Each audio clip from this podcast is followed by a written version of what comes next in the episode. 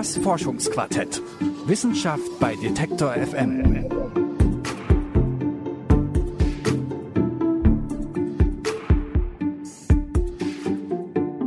Wer mit der Hand schreibt, der lernt besser. Diese Annahme ist allseits bekannt und ergibt ja auch irgendwie Sinn. Wer handschriftliche Notizen macht, der verarbeitet den Inhalt quasi sofort und zack ist alles auch schon im Gehirn angekommen.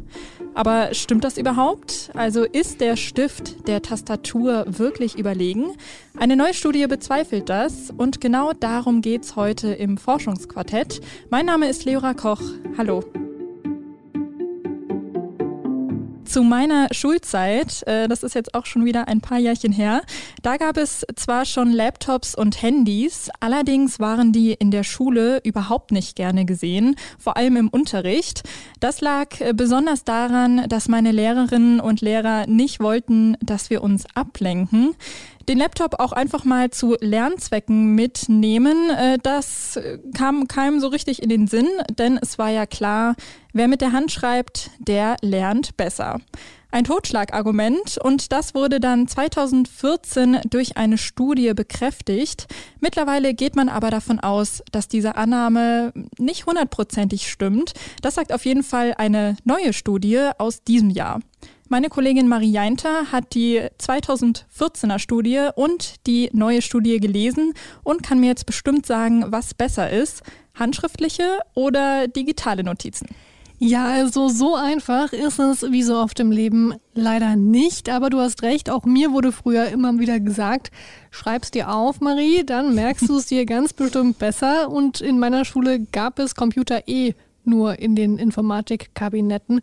Und es ist eigentlich niemand auf die Idee gekommen, den eigenen Laptop mitzubringen. Als ich dann aber an die Uni gekommen bin, war ich erstmal überrascht, wie ja selbstverständlich dort mit Laptop gearbeitet wird und auch mitgeschrieben wird.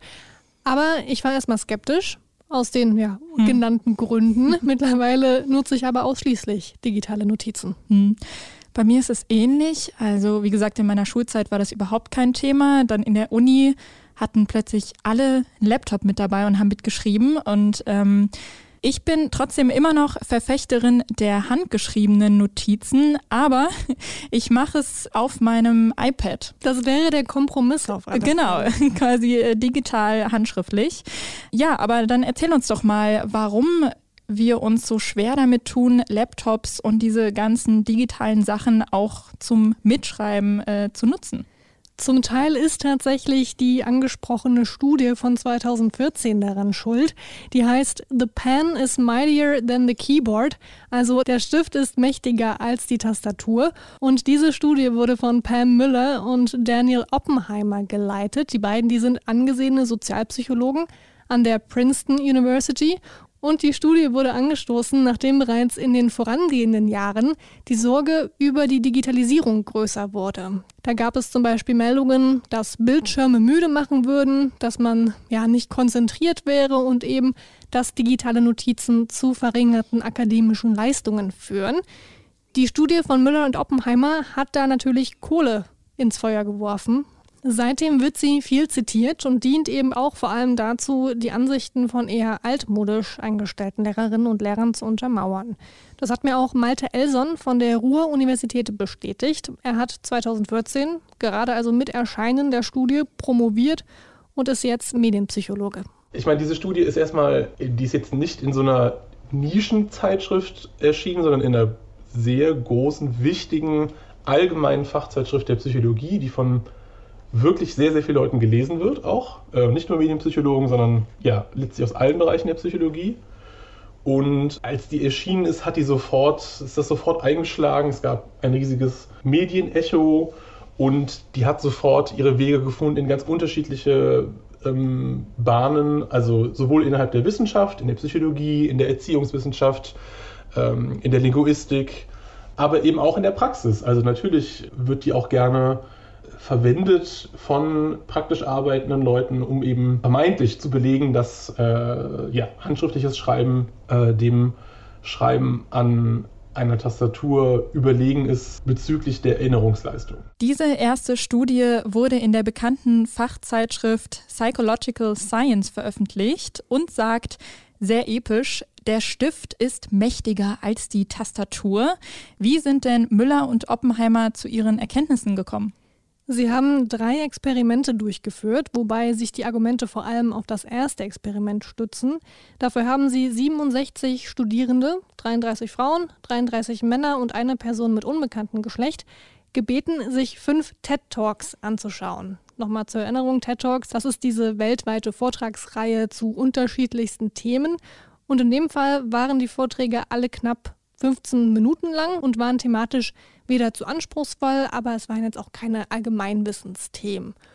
Und währenddessen sollten die Testpersonen Notizen machen, manche mit der Hand und manche mit dem Laptop. Und dann gab es eine kurze Pause und dann sollten sie 30 Minuten lang Fragen zu einem ganz anderen Thema beantworten oder irgendwas lesen, damit sich die Erinnerung so ein bisschen neutralisiert. Also dass sie nicht gleich in diese Testphase reingestoßen mhm. werden, wo sie sich ja so oder so noch an Sachen erinnern. Mhm. Danach wurden sie dann zu den TED Talks befragt das waren dann zum Beispiel so Fragen wie, wie unterscheiden sich Japan und Schweden in ihrem Vorgehen, Gleichheit in ihrer Bevölkerung zu schaffen oder vor wie vielen Jahren hat die Indus-Zivilisation existiert? Also alles Antworten, die in den Vorträgen klar gegeben wurden. Gut, also auf keinen Fall äh, waren das einfache Fragen, die da gestellt wurden. Und jetzt wissen wir auch schon, was rausgekommen ist. Und zwar die Studierenden, die mit der Hand geschrieben haben, die haben bei den Fragen besser abgeschnitten als die, die den Laptop benutzt haben. Wie erklären sich die WissenschaftlerInnen denn dieses Ergebnis? Genau, das waren in der Tat die Ergebnisse. Und ein wichtiges Teilergebnis war auch, dass die Laptop-Nutzerinnen und Nutzer viel mehr Wörter aufgeschrieben haben und teilweise die Vorträge auch Wort für Wort aufgeschrieben haben. Zumindest war der Anteil an wortwörtlichen Notizen viel höher als bei den Leuten, die mit der Hand geschrieben haben. Das ist jetzt auch nicht überraschend. Mit der Tastatur kann man halt viel schneller schreiben, das kennen wir alle, und man bringt mehr zu Papier bzw. mehr auf den Bildschirm als mit der Hand. Und dadurch kann man es sich natürlich auch leisten, auch einfach ganze Sätze zu übernehmen. Und wer mit der Hand schreibt, der hat halt einfach nicht so viel Zeit und wandelt das Gesagte dann automatisch in kürzere Stichpunkte um. Und genau da sehen Müller und Oppenheimer den ausschlaggebenden Punkt. Wer mit der Hand schreibt, der schreibt weniger und muss deswegen Sätze automatisch umwandeln und kreiert damit schon eine Schnittstelle zum Inhalt der Vorlesung im Gehirn, in der Erinnerung. Also man verarbeitet das Gesagte direkt und damit hat man sich zumindest einen Teil davon schon gemerkt. Mhm. Das klingt für mich ziemlich logisch ähm, und ich ertappe mich da auch immer wieder selbst dabei, wenn ich mit dem Laptop einfach mitschreibe in der Vorlesung, dass ich zwar viel eins zu eins genauso übernehme, aber am Ende überhaupt nicht weiß, was ich aufgeschrieben habe, weil ich gar nicht drüber nachgedacht habe, sondern einfach irgendwie ja so automatisch mitgeschrieben habe. Meine Finger haben einfach mitgeschrieben, was gesagt wurde. Ähm, von daher hört sich das für mich schon logisch an, dass die, die das mit der Hand geschrieben haben, da sich auch die Sachen besser merken konnten. Allerdings hatte ich ja eingangs schon gesagt, dass es jetzt viele Stimmen gibt, die sagen, das stimmt so eigentlich gar nicht. Genau, es wurde schon direkt nach der Veröffentlichung dieser Studie immer wieder Experimente auch durchgeführt, die versucht haben, das Gegenteil zu beweisen und auch teilweise das Gegenteil bewiesen haben. Und im November diesen Jahres ist ein Preprint erschienen, also eine Art Vorveröffentlichung einer neuen Studie, die heißt Don't Ditch the Laptop Just Yet. Also begrabe den Laptop noch nicht. Wahnsinn, diese Titel. Ja, in Amerika haben die irgendwie immer epischere Titel. Ja. Das fällt uns heute besonders auf. Finde ich klasse, würde ich direkt draufklicken und lesen. Diese Studie wurde von der Psychologin Heather Urey von der Tufts University in Michigan geleitet und die hat die Originalstudie von Müller und Oppenheimer einfach wiederholt, aber einige Parameter geändert. Denn sie hat festgestellt, dass 67 Testpersonen eigentlich viel zu wenig sind. Deswegen waren es dann in dem neuen Experiment 143 Studierende aus verschiedenen Stadien ihres Studiums und die sollten dann die gleichen TED Talks wie in der Originalstudie anschauen und dieselben Fragen beantworten. Und da kamen dann erstmal mehr oder weniger dieselben Ergebnisse bei rum. Also mit dem Laptop wurden mehr Wörter und wortwörtlicher geschrieben. Allerdings haben in dem Fall mehr Wörter auch zu besseren Ergebnissen geführt. Und es gab eigentlich kaum Unterschiede bei der anschließenden Fragerunde zwischen den digitalen und den handgeschriebenen Notizen. Okay, also sechs Jahre später, knapp sechs Jahre später, ähm, wird genau die gleiche Studie nochmal durchgeführt mit mehr Testpersonen. Und Überraschung, die Ergebnisse sind plötzlich ganz, ganz anders. Das ist ja schon ziemlich überraschend eigentlich, oder? Woran liegt das denn? Wo ist denn da der Knackpunkt? Das habe ich auch Malte Elson gefragt. Er fand es 2014 schon seltsam, dass der Originalstudie einfach so geglaubt wurde und sie so oft übernommen wurde. Und er sagt zwar, dass es natürlich so ist, dass man Dinge, die man mit der Hand macht, schneller selbst kann, also zum Beispiel Holzhacken oder, mhm. oder solche ähnlichen äh, Dinge. Mhm. Aber der Vergleich zum Erinnerungsvermögen, der hinkt eben auch. Und außerdem habe die Originalstudie einige Schwachstellen. Die Evidenz vor dieser Studie, dass das, das handschriftliches Mitschreiben im Vergleich zum Tippen jetzt deutlich überlegen ist, die war nicht besonders gut. Und man muss halt auch sagen, die Studie selbst hat jetzt nicht übermäßig viel Evidenz geliefert dafür, dass das so ist. Das waren relativ kleine Stichproben. Ähm, es war natürlich auch nur eine, ein Aufsatz mit mehreren Studien zwar, aber natürlich äh, auch eine sehr selektive Stichprobe. Insgesamt kann man, glaube ich, sagen, dass vielleicht auch ein bisschen zu viel, diesen, diesen Ergebnissen ein bisschen zu viel Gewicht vielleicht auch beigemessen wurde. Außerdem können die unterschiedlichen Ergebnisse auch daran liegen, dass zwischen Studie 1 und Studie 2 sechs Jahre vergangen sind und die Studierenden von heute schon ja, mehr an den Umgang mit dem Computer im Bildungskontext gewöhnt sind. Aber letztendlich kann man da wirklich nur spekulieren im Moment, weil eigentlich sollte so eine grundlegende Leistung wie Gedächtnisfähigkeit sich innerhalb weniger Jahre nicht so ändern. Okay, also wahrscheinlich war die Studie von Müller und Oppenheimer einfach nicht repräsentativ. In der ersten Studie waren es nur 67, glaube ich, ne? Und in der zweiten 143, meintest du gerade? Mhm. Das sind ja schon einige Leute mehr. Und das passiert ja auch öfter, ne? dass einstige Annahmen in einer Studie durch neue Experimente widerlegt werden. Trotzdem ist das ja auch nicht die einzige Studie zum Thema digitales Lernen. Und so praktisch das auch sein kann, so eine ganz weiße Weste hat das Konzept ja auch nicht, oder?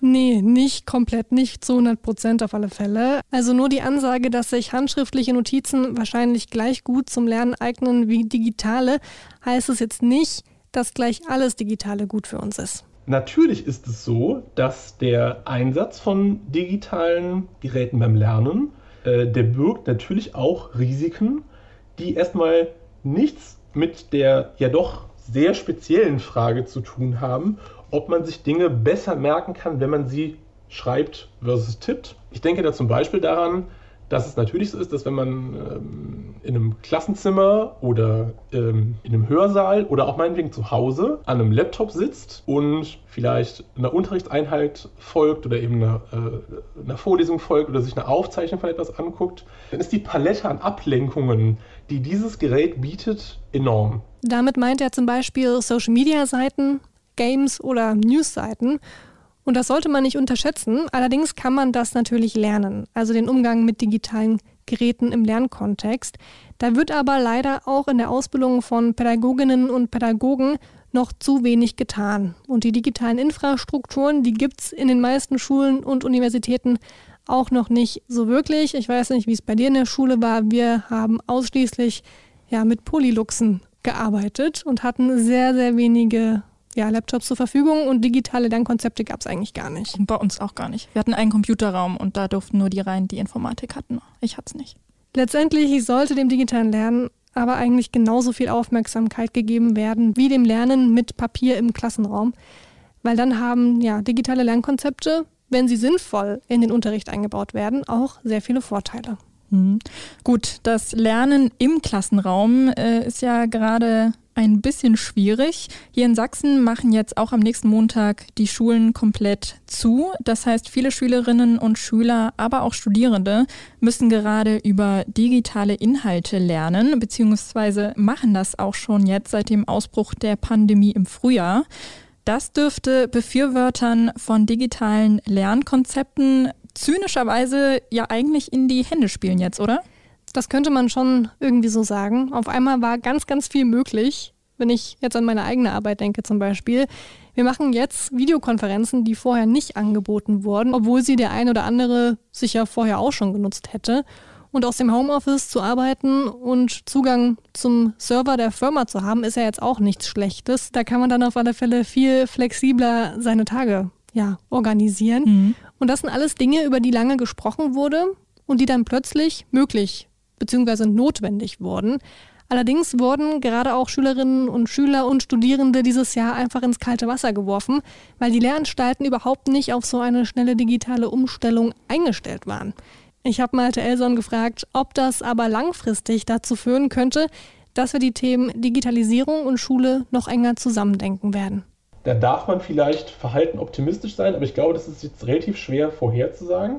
Ich glaube, wir haben mitbekommen, dass, dass es vielleicht an vielen Stellen hapert, wenn wir plötzlich äh, Lehre sowohl in der Schule als auch an, an Universitäten komplett online äh, durchführen. Das ist natürlich auch eine Forderung, die es vorher nicht gab, dass man, plötzlich, dass man jetzt alles sozusagen äh, digital äh, durchführt. Aber sicherlich ist es so, dass wir jetzt vielleicht so ein paar, nochmal so ein paar konkreter, ein paar Baustellen erkannt haben, an denen man vielleicht Dinge verbessern müsste. Und wir haben vielleicht aber auch gesehen, wo es schon eigentlich ganz gut läuft. Also welche Dinge vielleicht ganz gut funktionieren. Und jetzt muss das Ganze noch so ein bisschen seinen Weg finden, äh, beziehungsweise sich verstetigen. Zum Beispiel im Rahmen des Lehramtsstudiums, denke ich äh, zum Beispiel.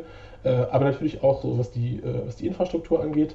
Wir müssen uns mehr mit dem Thema Digitalisierung von, von Bildung und auch von Arbeit auseinandersetzen. Und vielleicht ist das jetzt, beschleunigt das Ganze das ein bisschen, aber vielleicht ist das auch etwas, was ohnehin jetzt passieren muss in den nächsten Jahren. Vorsichtig optimistisch. Das sagt der Medienpsychologe Malte Elson. Und das scheint gerade auch so ein bisschen das Motto der Stunde zu sein. Ich fasse es jetzt nochmal zusammen. Laut einer neuen Studie lernen Schülerinnen und Schüler und Studierende wahrscheinlich genauso gut mit handgeschriebenen Notizen wie mit digitalen Notizen. Das ist aber natürlich nur ein kleiner Baustein in der Digitalisierung der Bildung, denn wichtig ist auch, dass die digitalen Infrastrukturen geschaffen werden und wir auch lernen, mit digitalen Möglichkeiten besser umzugehen. Danke dir, Marie, für die Einblicke. Gerne. Damit sind wir am Ende dieser Folge Forschungsquartett angekommen. Lasst mich gern wissen, wie es euch gefallen hat. Euer Feedback könnt ihr gern an forschungsquartett.detektor.fm schreiben. Nächste Woche gibt es dann die Folge 50 in diesem Jahr, also einen kleinen runden Folgengeburtstag. Wenn ihr das nicht verpassen wollt, dann abonniert uns am besten schon mal auf Spotify, Detektor FM oder auf eurer Lieblingspodcast-Plattform. Mein Name ist Leora Koch, dann bis nächste Woche. Tschüss. Das Forschungsquartett. Wissenschaft bei Detektor FM.